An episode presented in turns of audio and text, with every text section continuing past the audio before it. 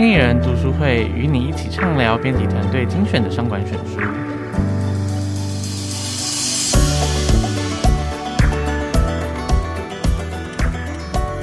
欢迎来到经理人读书会 Podcast，我是主持人经理人月刊的记者卢廷熙。今天呢，我们经理人读书会邀请到来宾，也是经理人的采访编辑俊毅。我们来请俊毅跟大家打声招呼。呃，大家好，我是经理人月刊采访编辑吴俊义。好，因为现在是九月底嘛，那我们其实，在十一月开始呢，就有一个非常世界很大的运动盛会，就是四年一度的世界杯足球赛。其实呢，我们现在讲到足球赛世足啊，好像看起来台湾的球队好像都踢不进去，可是其实并不是这样的，因为其实很多台湾的公司，他们都参与了世足这件事情，包含像是。比如说，我们的鞋子，像是宝成啊，跟丰泰，他们都是足球鞋的这个供应商。然后，像是我们的纺织产业里面，像是旭宽啊、富顺纤维，然后像是纺织上游的原料商远东新啊、星光纤维，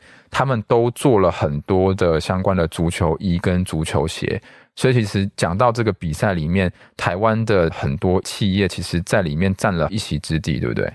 呃，像现在的话，就是有一个成衣厂旭龙的话，它其实就有三分之一的球衣就是出自于台湾的纺织厂。然后可能大家都不知道这个名字，但是其实它是在世界占比是非常高的。对，其实这个东西我们讲一讲，大家就会联想到台湾很多企业都很厉害，就是我们常听到的隐形冠军，像是我们之前经理人月刊也采访过薛长兴集团，他们家做的就是潜水相关的设备，像是潜水衣。它占了全球市场的六成，也是非常厉害。所以其实我们今天讲的概念就是跟隐形冠军相关，对不对？嗯，对，没错，就是讲相关的议题。然后而且刚好就是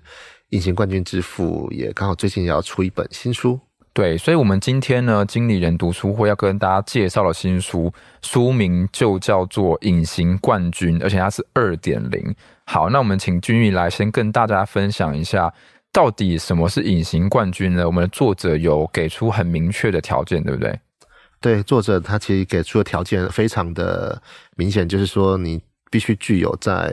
全球的前三大或者在所属州的排名第一。例如说我在欧洲或者在亚洲是排名的第一，然后再就是你的收入，就是你的营收呢不能够太高，也就是必须低于五十亿欧元，也就是折合台币的话大概是一千五百亿新台币。然后再就是，既然他说他是隐形冠军，那就是你的知名度在一般大众的知名度不能够太高，这样子。好，那其实为什么会听这个作者的建议呢？因为这个作者他其实蛮厉害，他的作者的名字叫做赫曼西蒙啊，他在德国有“隐形冠军之父”的美誉，然后甚至呢被评选为就是 Think 五十里面的最有影响力的国际思想管理家其中一位，然后他也被。誉为是彼得·杜拉克之后最有影响力的欧洲管理大师。他其实，在二零一三年呢，就出版过了《隐形冠军》，当时就掀起很大的旋风。然后，他也出了很多很有名的书，像是前几年出的那个精准定价也是他写的。所以，这个作者其实算是很重量级的一位作家。然后，他今年呢，就是又出了新书。然后，我们来先跟大家介绍一下。就是隐形冠军二点零。那刚好讲到说，其实隐形冠军引发风潮，我们请俊逸跟我们讲一下说，说像是在很多国家都已经导入隐形冠军的概念，对不对？呃，对，像二零一七年的话，其实隐形冠军就已经在纳入了德国的联合政府的协议里面。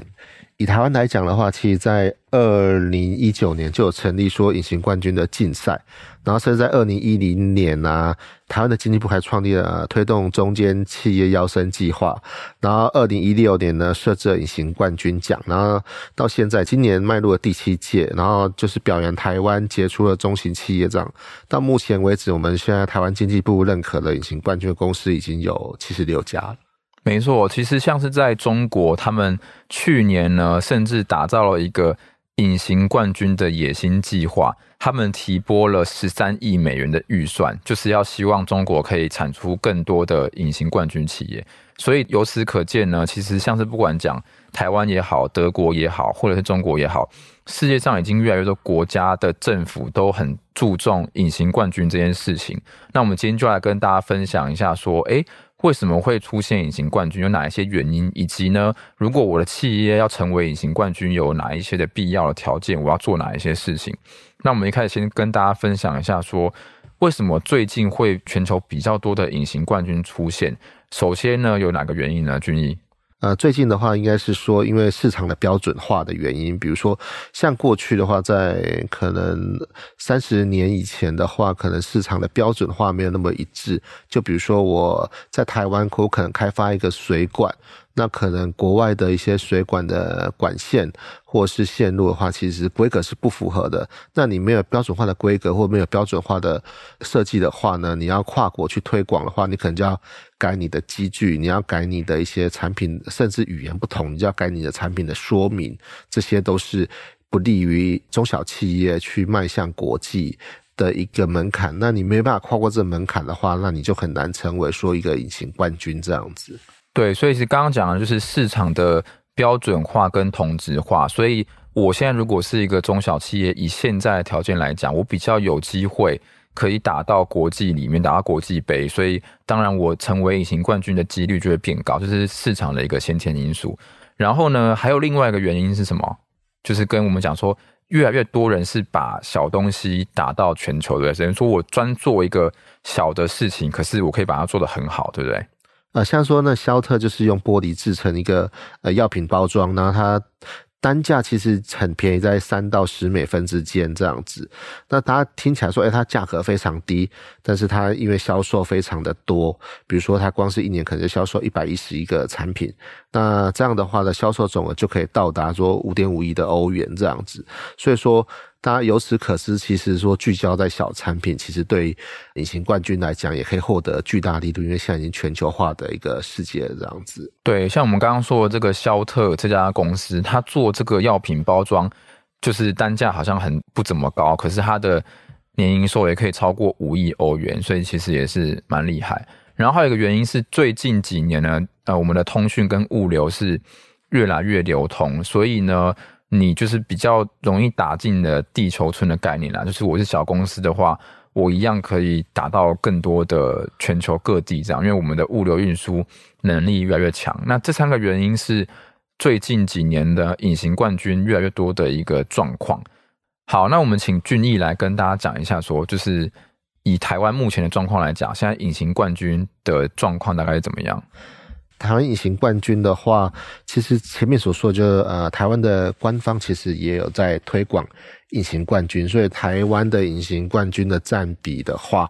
其实根据呃西蒙来统计的话，台湾隐形冠军的占比其实算是亚洲第一。那在世界的话，排名的话应该算是第五。在全球的话，隐形冠军的占比的话，其实这比例是非常之高的，也算是亚洲第一这样子。OK，所以其实他书里面好讲到，目前呢，台湾有一百零五家是符合这个西蒙所说的隐形冠军的公司。那它分布的产业呢，我来跟大家讲一下，有二十五趴，大概四分之一是落在电脑啊、智慧型手机的供应链，然后有十四趴呢是机体电路，有十一趴是汽车的零组件跟脚踏车的零组件。所以这几项是台湾比较强的企业，隐形冠军企业。然后有一个很有趣的数据是，在这些隐形冠军里面呢，大概有二十一趴的人说自己是市场龙头，然后有七十二趴的人说自己是全球领导者，然后剩下的人都认为他们在亚洲市场是第一名。所以其实这隐形冠军是蛮自豪的这样。然后他们的平均的收入呢，大概年营收是。新台币大概是两百一十八亿左右，对，然后如果是中位数收入的话，大概是在一百亿左右。那其实员工也蛮多，他们平均来讲，台湾的隐形冠军平均人数大概是四千两百六十九人，这个是目前书里面跟我们大家分享的台湾的隐形冠军的状况。这样，对，除此之外就是说，呃，但。台湾隐形冠军的年龄的话，相较于德国的话，他书里面也讲的话是比较年轻，就是台湾隐形冠军的年龄的中位数大概是三十四年，然后平均年龄大概三十六年，然后德国的话的隐形冠军大概平均大概是七十年左右这样子，所以由此可以知道台湾隐形冠军大概从创立到一九七零到一九九零之间的年代这样子。好，那如果今天呢，我也是一家中小企业，我的表现也不错，但是我想要在产业里面可以有更突破性的表现，那我也想要成为隐形冠军，那我大概需要做哪一些事情，或者是有哪一些条件是我应该要很积极关注的？那其实作者也有跟我们分享，对不对？对，我觉得。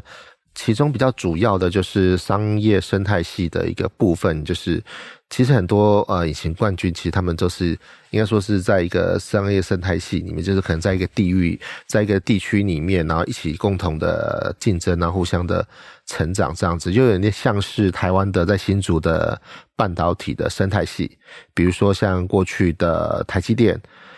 也是可以说是很久之前的隐形冠军，那现在成为台湾的。护国神山嘛，然后比如说现在，比如说文茂半导体啊、地基电啊、旺宏电子、世界先进，这些都是已经非常非常棒的一个隐形冠军这样子。对，其实就是你要加入一个产业的生态系，像我们就是自行车，他们在很早期也有 A Team 这样子的一个联盟，或者是像是可能在中南部有很多的螺丝产业，他们都是聚集在一起，所以大家是。共同创造出一个生态系，会比你自己奋斗还要更好。那后面还有讲到三个比较基本也比较重要的概念，一个是你要开始去找到自己的数位化策略。大家最近都在做数位转型，所以你必须要开始改造，跟上数位化的浪潮。然后另外两件事情呢，是你要去拥抱永续，像最近 ESG 也很红，所以隐形冠军也要注意永续这件事情。以及最后一个很重要的是创新，对不对？啊，对，创新非常重要，因为根据中小企业创新报告说，最近中小企业创新已经非常降低了，大概近期大概只有十九趴，但是对隐形冠军来说，创新的比率远比这还高，有已经到了四十九趴，就相差大概已经到三十趴左右这样子。对，所以这个意思就讲说，统计里面啊，如果你是隐形冠军，你的创新能力是将近有一半的人都在创新；如果你是普通的中小企业，你的创新的几率只有二十趴，所以。你有没有创新这件事情是非常重要的。那我们今天来跟大家介绍一下国外的有几家蛮厉害的公司，其中第一个呢叫做 Volocopter，它呢是做了全世界第一架的电动直升机，而且呢它开始准备把这个服务变成空中计程车的系统，所以未来呢它可能就是我就是直接可能在 App 上面输入一下，然后我就可以直接。叫空中的直升机把它变成了计程车，那这个系统呢，目前已经跟新加坡签了合约，然后预计明年就会开始运作，杜拜也会开始跑，所以这就是它非常创新的一件事情，就很有机会变成隐形冠军。然后还有另外一个是电能飞机，对不对？啊，对，电能飞机。它就是也是说，就是发展垂直起降的电动飞行器，然后它已经在二零二零年进行首飞了。这样，他希望说就是在以城市接驳的飞机为目标市场，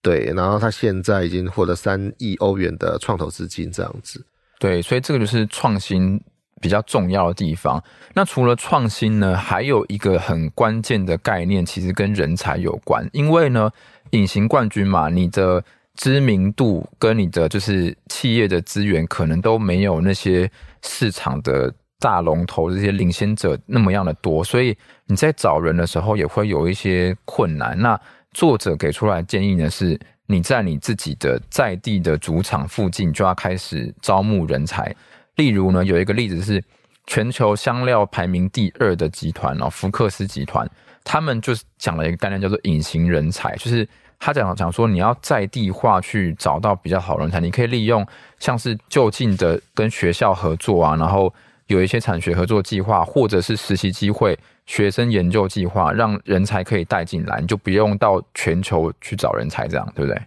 像是 Brita 就利用，就比如说他也是就近去找说他附近的人才，比如说就利用经营的演讲，然后学生研究计划、个人研究计划跟实习机会，然后跟附近的就比如说他公司附近的商学院呢有密切的互动关系。那或者是说像台湾来讲的话，就刚刚讲到半导体的生态系的话。他可能就是都在新竹嘛，那新竹的话，可能就是第一个联想到就跟清大跟交大，然后他们就是会就近去挖掘这些人才这样子。对，因为如果呢，你透过这样的方式的话，其实年轻的人才他们在小公司、隐形冠军公司里面的升迁速度也可能更快，所以对这些年轻人才来讲，也是有一定程度的吸引力，所以。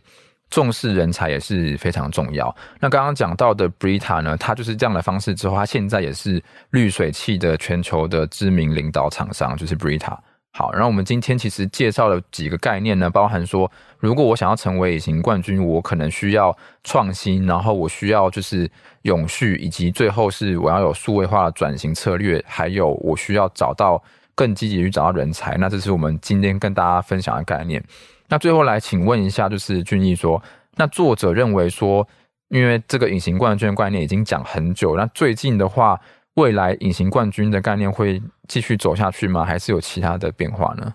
未来的话，他有别于说他之前比较乐观的态度，他现在可能比较趋近于保守。但是他认为说，只要谨守说刚刚所说到那些重点的话，其实隐形冠军也是可以继续走下去。那除此之外，他也对台湾有所建言，这样子。台湾要怎么办？台湾的话，他认为说他有担忧说，可能未来台湾的人口会比较。大幅的减少，就是说可能生育率的关系，所以说他想要继续蓬勃发展的话，他希望说可以将国际人才并入劳动力之中，所以说他可能要聚焦在远距工作，所以以后可能远距办公跟混合办公也越来越重要，这样。对，就是未来不只是隐形冠军，可能是其他产业的一些必要趋势吧。好，那以上呢就是本集的经理人读书会的内容哦。如果喜欢经理人 Podcast 的话，欢迎到 Apple Podcast 给我们五星好评，也可以留言给我们。如果呢你有其他的职场困扰，希望我们来解答，也可以在资讯栏下面的表单填写。我们呢有机会邀请职场专家替你解答哦。那今天的经理人读书会就到这边，我们跟大家说拜拜，拜拜。